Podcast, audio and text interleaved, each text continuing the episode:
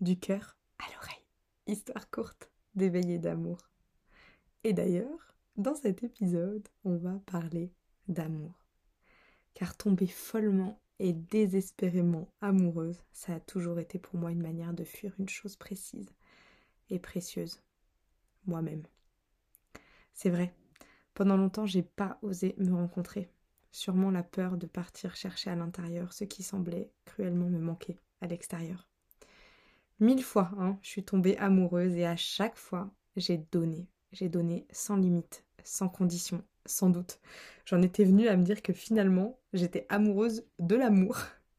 amoureuse de cet état, tu vois, de transe intérieure dans laquelle ce sentiment nous met, ces papillons dans le ventre, cette envie de l'autre jusque dans nos tripes, ce manque qui donne du sens à l'attente.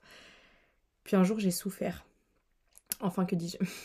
Moult fois, j'ai souffert. Mais la dernière fois, eh ben, tout a pris son sens. Et le constat, il est tombé.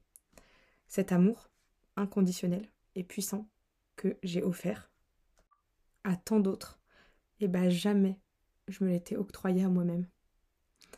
Et là, je me suis dit, mais du coup, est-ce que j'ai vraiment donné Ou est-ce que j'ai donné dans l'espoir de recevoir à mon tour, tu vois, d'être importante pour quelqu'un?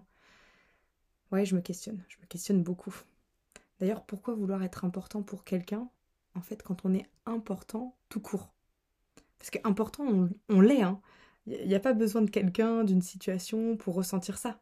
Important, on l'est, ici et maintenant, et ce depuis toujours.